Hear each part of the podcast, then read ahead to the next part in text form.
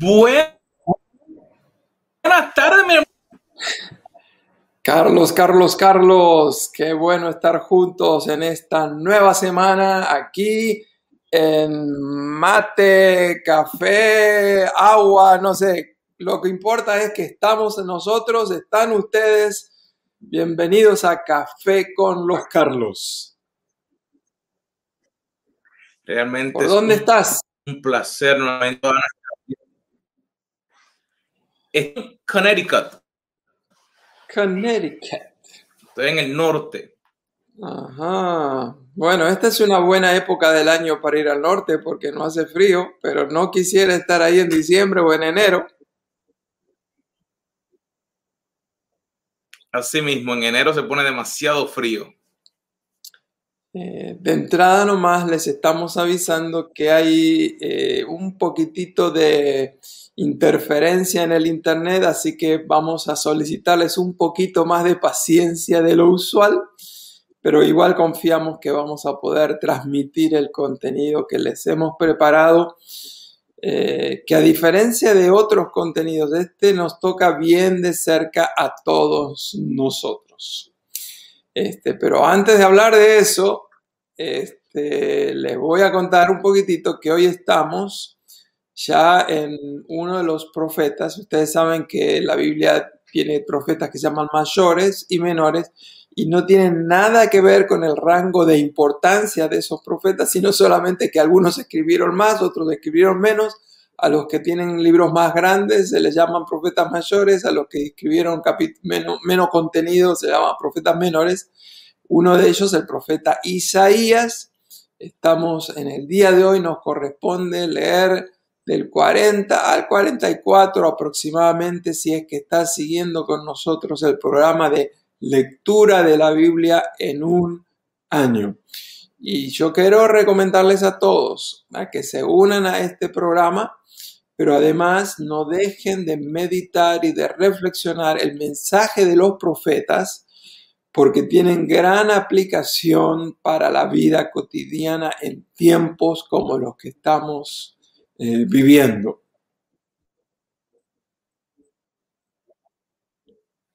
Sí, y, y es importante el poder saber de que aunque vayas paso a paso, si no has estado con nosotros, puedes comenzar. No significa que porque no empezaste en enero, que, no puedes nosotros. Así que te instamos a que vayas a, nuestra página de Café con los Carlos, donde puedes bajar la guía para leer la Biblia en un año. Y acuérdate, la idea es desarrollar el hábito de poder estudiar la palabra. Mm. Importantísimo desarrollar el hábito la lectura de la palabra, la meditación, la oración son disciplinas espirituales que todos necesitamos desarrollar para una vida saludable, una vida con propósito, una vida que valga la pena vivirse. Así que si vamos al hoy, mi mayor oportunidad.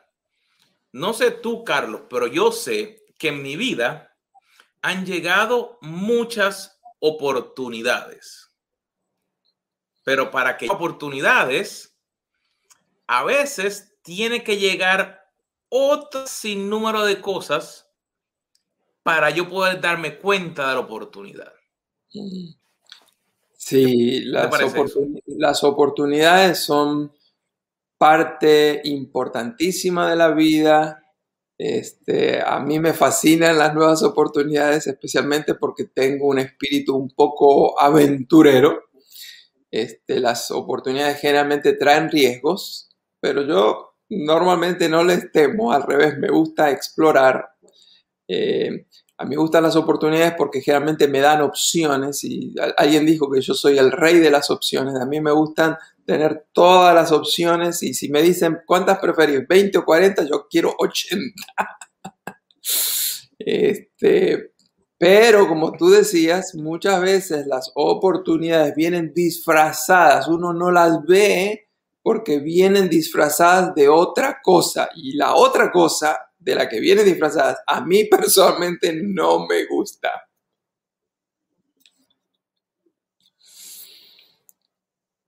Y es el dolor. Ay, ya, decir la palabra me duele. sí, el dolor.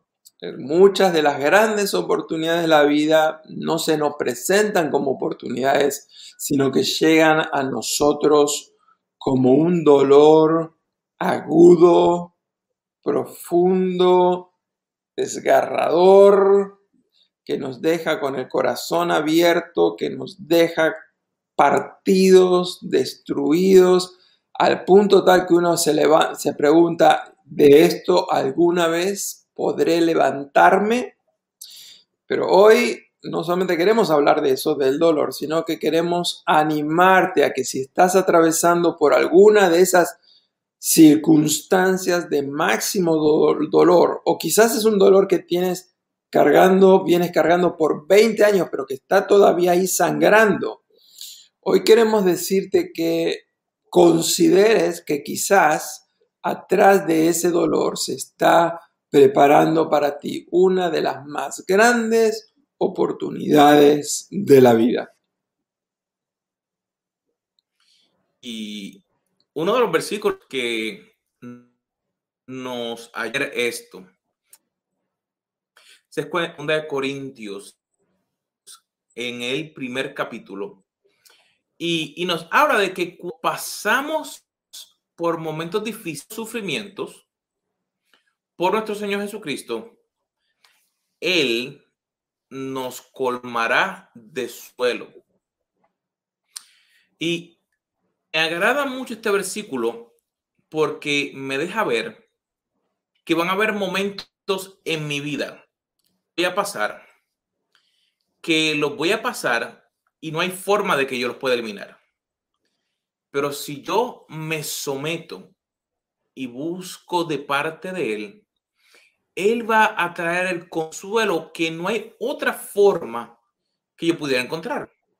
Y tenemos solamente un tiempo límite para estar aquí, pero si nos sentáramos a hablar de dolor, de pérdida, estaremos muchas horas hablando pero no estamos hablando para eh, como que traer el dolor afuera. ¿Cómo podemos transformar ese dolor, ese momento difícil, en una... ¿Cómo transformar ese momento difícil en una gran oportunidad? Bien lo dijo el apóstol Pablo, que el Señor Jesús nos consuela en todas nuestras dificultades, dolores, y lo hace con un propósito. Y el propósito es para que podamos compartir ese consuelo que estamos recibiendo nosotros con otros que necesitan también recibirlo. Eh, la experiencia nos dice que cuando viene el dolor a nuestra vida podemos hacer dos cosas. La primera, que es lo más natural, es que nos encerramos, nos ponemos a pensar, nos concentramos en nosotros mismos. Y entonces en ese momento empezamos a revolcar los pensamientos, las memorias, los recuerdos. Si nos hicieron algo malo, viene una y otra vez, una y otra vez, viene un sentimiento de víctima muy profundo. Este, nos volvemos un poco masoquistas porque estamos ahí Em, embarrándonos más en ese dolor. Y generalmente cuando pensamos en nosotros, la, la única pregunta que viene a nuestra mente es la pregunta ¿y por qué? ¿Y por qué a mí? Pero lo que nosotros queremos proponerles hoy es que cuando venga ese dolor, dolor que no podemos evitar, dolor que no elegimos tener, hay otra manera de acercarnos a Él y es en vez de encerrarnos en nosotros mismos, ponernos a pensar en otras personas. Y eso lo que produce en nosotros, en vez de traer un sentimiento de víctima, es que nos da un, sentimiento de más sensibilidad al dolor ajeno. Nos ayuda a ponernos en los pies, en los zapatos, en las circunstancias, en el dolor de otras personas. Y mientras más nos ponemos a pensar en otras personas y a servir a otras personas y ayudar a otras personas, ya la pregunta cambia, ya no es el por qué a mí, sino para qué me está pasando esto a mí, a quién yo puedo ayudar con las lecciones que estoy aprendiendo en este dolor que yo estoy atravesando. Y Carlos, es de suma importancia cuando pasamos, por, así sea familiar, emocional o en el trabajo, nos demos cuenta que siempre hay algo que aprender. Puede que haya momentos en tu empresa tú tengas que lidiar con una situación que tú aprendiste hace 10 años y nunca pensaste que lo iba a utilizar hasta este momento. Así puede haber sido en tu pasado, que a lo mejor tuviste un problema familiar, divorcio, eh, abuso, eh, problemas de gobierno. Y quién mejor para poder entender, digamos, yo no puedo, yo con integridad, digamos, de perder un hijo, porque yo nunca he perdido un hijo. Mi hijo está lejos de mí, yo no lo si, si fuera ese el caso, yo no pudiera hablar, pero yo puedo hablar de la pérdida de tener a mi hijo cerca por una relación que se rompió. Tú ves, y me puedo centrar en el dolor y acusar a todo el mundo,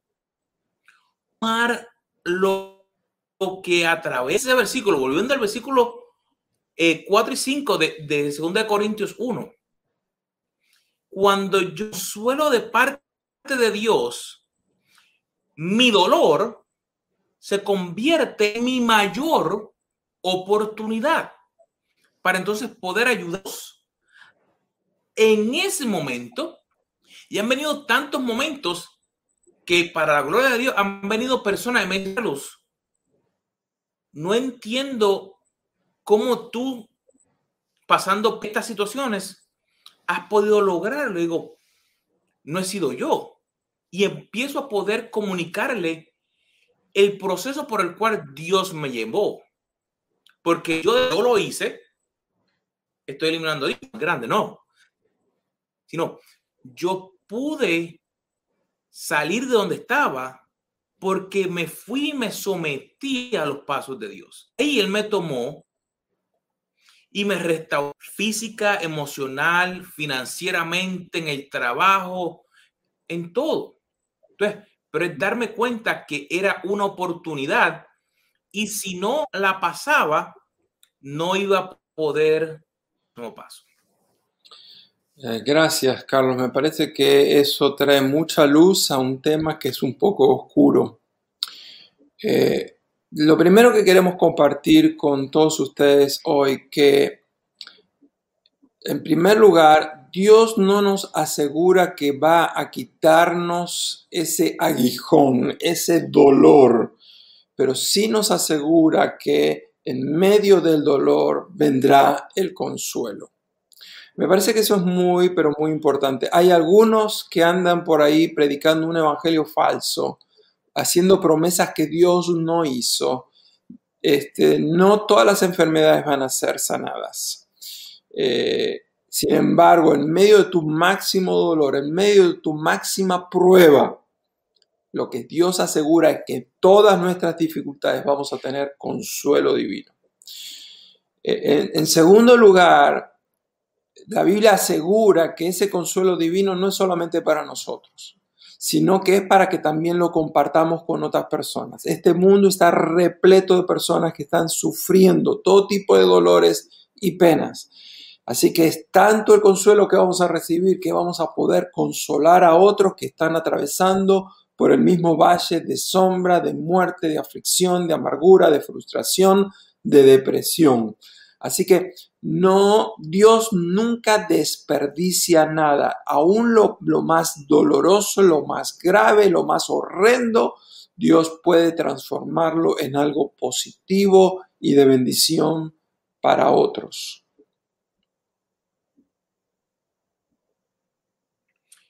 En inglés, la palabra para cuando ocurre algo como un reguero que se cae algo y se ensucia es mess. Y me agrada porque una vez escuché una persona que decía, your mess is message. Mm. Tu reguero, en este caso, tu problema, se convierte en el mensaje que Dios utiliza para transformar. Me he dado cuenta que cuando yo crecí, yo pensé en un lugar o la única forma para yo comunicar las buenas nuevas era dentro de una iglesia con una Biblia, como decíamos, debajo del brazo y predicando desde un púlpito. Pero Dios me tomó y me llevó en diferentes ámbitos, en el tecnológico y en, otras áreas, para dejarme ver que mi ministerio, para poder llegar a las personas a través que me estaban ocurriendo, porque día a día nos van a ocurrir diferentes cosas. Así que, querido amigo, en este día quisiera que pensaras esas situaciones difíciles que tú estás sintiendo ahora mismo, que te están pasando, si te quedas callado o callada y no compartes lo que da, va ahí y hasta que no te des cuenta que estás pasando por esa situación difícil o por ese dolor para poder llegar a la oportunidad, vas a seguir ahí porque no has aprendido la lección todavía. La oportunidad llega cuando aprendiste la lección que Dios te estaba pasando. Si miras, José por diferentes etapas y no fue hasta que él aprendió cada una de las etapas que esa oportunidad apareció. Así que nosotros pasamos por para llegar a las oportunidades, pero tenemos que pasar por esa situación y darle la gloria a Dios, que Él es quien nos está ayudando a través de ese proceso. Sí, entonces, atrás de ese gran dolor, que queremos dejarlo bien claro, no lo estamos minimizando, no lo estamos relativizando, no, no, estamos hablando de probablemente el, dolor, la tragedia más grave de tu vida. Pero atrás de eso hay un tremendo potencial, hay una oportunidad para bendecir a muchos. La verdad es que grandes ministerios eh, de alcance han comenzado a partir de esos terribles dolores. Por ejemplo, yo conozco gente que ayuda a soldados que han recibido graves heridas durante la guerra. ¿Cómo comenzó ese servicio a esas personas? Bueno, un soldado que también fue herido, que logró recuperarse en cierta manera, pero que él se hizo sensible a otros soldados y se dio cuenta que él no era el único y decidió comenzar a ministrar a esos soldados veteranos. Lo mismo sucede con gente que se ha dedicado su vida a ayudar a otros en recuperación de tratamientos por abuso de, bebidas alcohólicas, por el uso de drogas, aún de medicamentos que la gente le ha robado a parientes. Eh, esos tratamientos de, de ayuda, esos programas de rehabilitación, ¿cómo comenzaron? Seguramente comenzaron con alguien que estuvo en la misma situación, que encontró la libertad que ofrece Cristo y se dio cuenta que ese poder de Cristo que lo había liberado a él, a ella, también era poderoso para ayudar a otras personas. Y el mundo entero está repleto de ministerios y programas que comenzaron a partir del dolor de una persona que decidió hacer algo con ese dolor.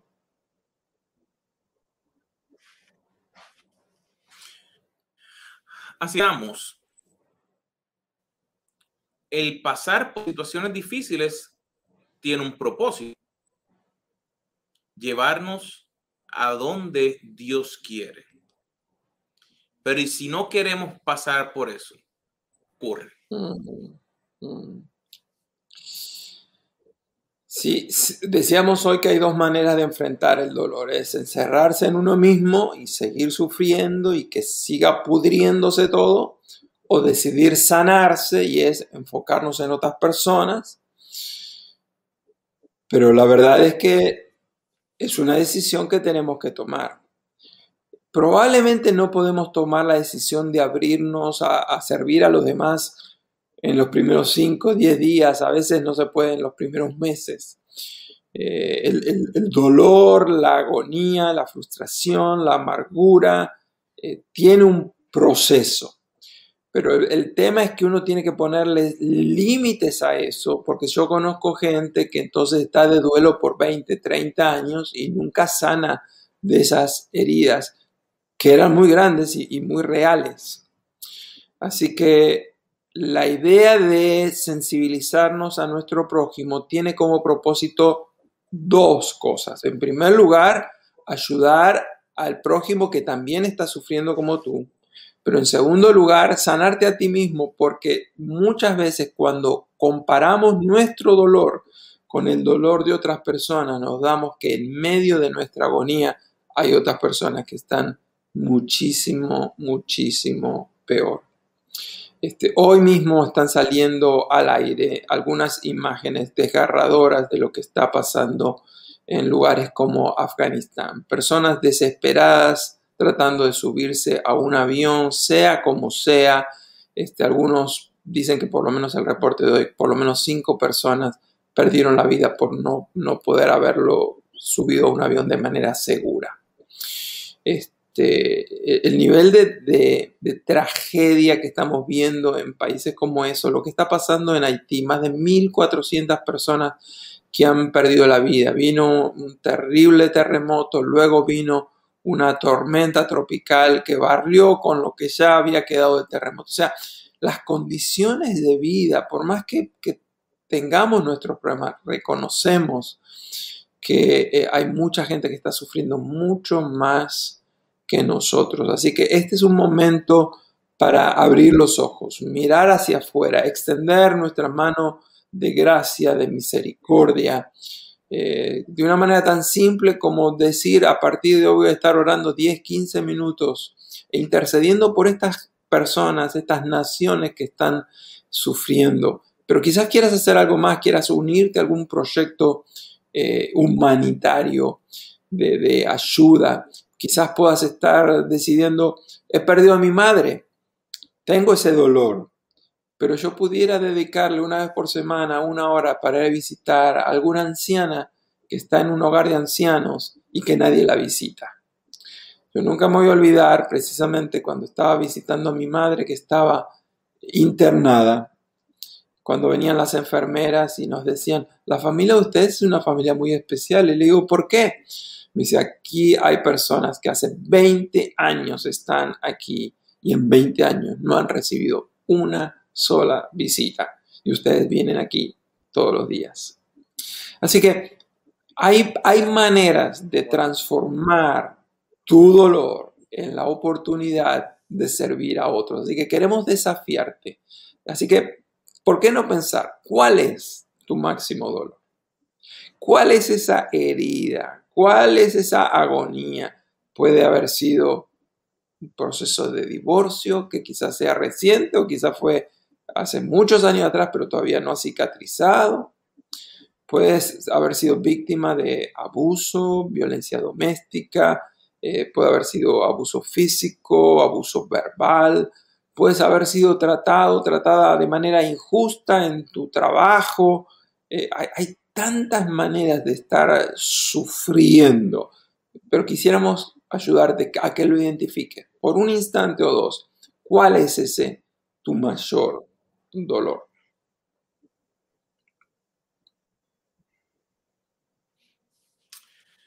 Y ese dolor, también, como dijimos, se convierte No, se convierte en una oportunidad, pero tenemos que creer a Dios para que eso... Si no le creemos a Dios que Dios puede hacer la trans, entonces vamos a estar luchando con nuestra fuerza y con nuestros límites. Si le creo a Dios, Dios lo transforma y ya no es algo en mis fuerzas, sino que es en las fuerzas y en el poder de Dios. Yo creo que es algo importante de poder verlo y creer que eso es lo que Dios quiere hacer en nuestras vidas. Em, quizás sería un buen momento para que les comparta mi propio testimonio. Yo nací en un hogar eh, cristiano donde eh, el ritmo era sumamente intenso. Mi padre trabajaba de manera secular de 10 a 14 horas diarias todos los días. Eh, mi hermana, mi madre y yo éramos los asistentes, es decir, él se iba y nos dejaba una lista de 10 eh, llamadas telefónicas que había que hacer. Pero era en la época en que para hacer cinco o seis llamadas. A veces uno estaba cuatro horas en el teléfono con la ruedita y dándole y dándole y dándole y dándole y quedaba ocupado, etcétera, etcétera, etcétera. Eh, yo ayudé a mi padre como su secretario, este, su asistente de ventas, le hacía el servicio a unas máquinas que él hacía, eh, un montón de cosas. Pero cuando terminaban esas horas de trabajo de mi padre, o en mi caso de la escuela, teníamos que ir a la iglesia. Así que nosotros íbamos a la iglesia literalmente todos los días de, la semana. El lunes íbamos al Instituto Bíblico o a unas conferencias eh, misioneras de, enseñanza. Este, el martes íbamos a nuestra iglesia a una reunión de oración y estudio bíblico. El miércoles a mí me llevaban dos veces a la iglesia. A las 3 de la tarde o a las 15 horas me llevaban a la reunión de damas. Y como mi madre no tenía con quién dejarme, yo era niño, así que a mí y a mi hermana nos, llamaban nos llevaban a la reunión de damas. Este, a la noche había que ir a una reunión casera o célula. Los jueves hacíamos lo mismo en una misión que mi padre atendía, así que también a las 3 de la tarde, a las 15 horas, reunión de damas en la misión que mi padre atendía y a la noche había reunión casera en esa misma iglesia celular. El viernes reunión de oración y estudio bíblico en esa reunión, en, la misión que mi padre estaba atendiendo.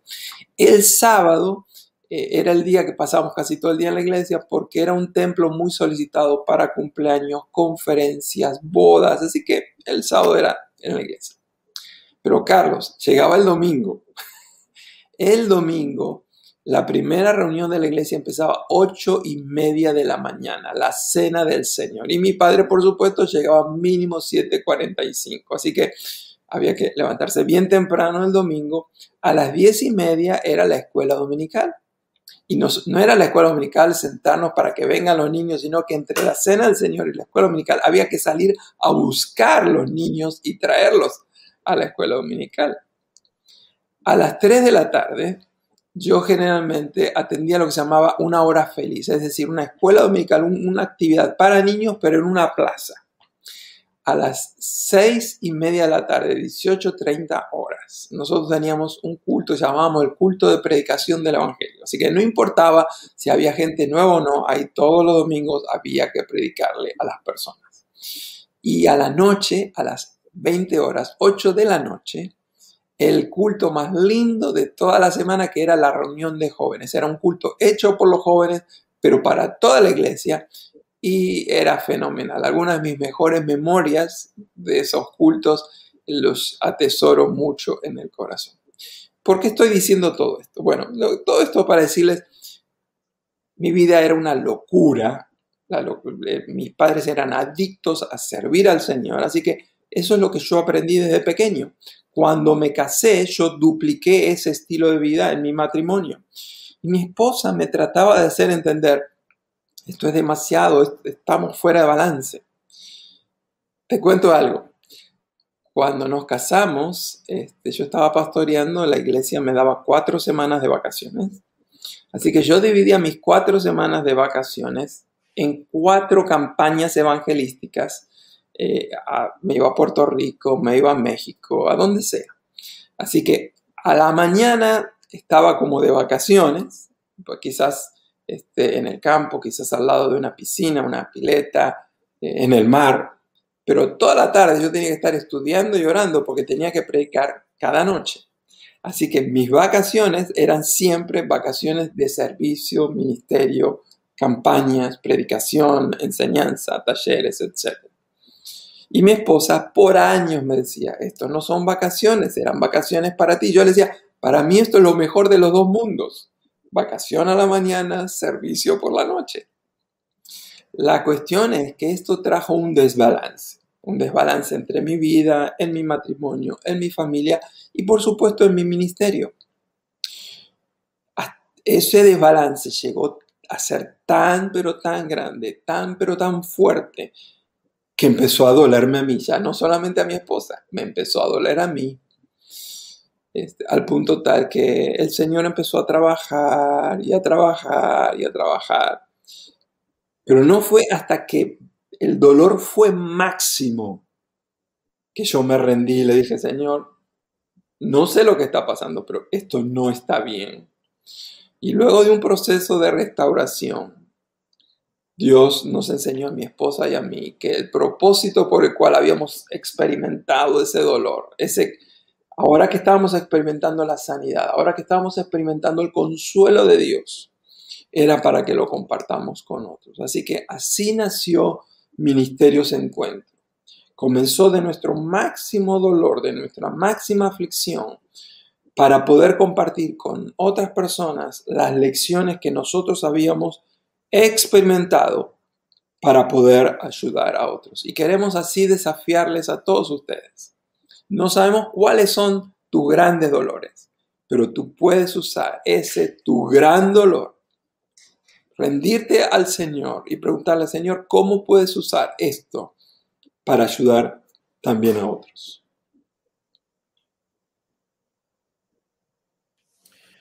Wow, yo que te conozco eh, es completa.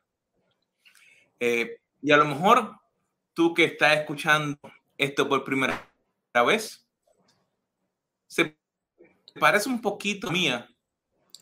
A lo mejor yo tengo un desbalance.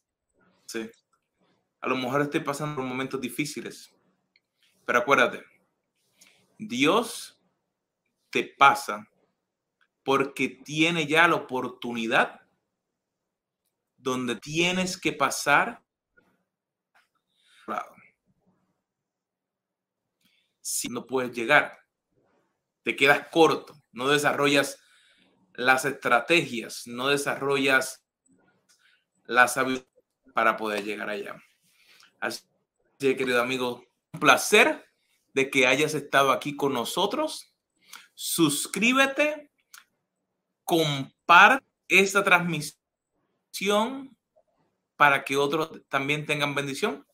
Y como decimos todas las semanas, te esperamos aquí la próxima semana a las 3 de la tarde, hora de Miami, en Café con los, Carlos.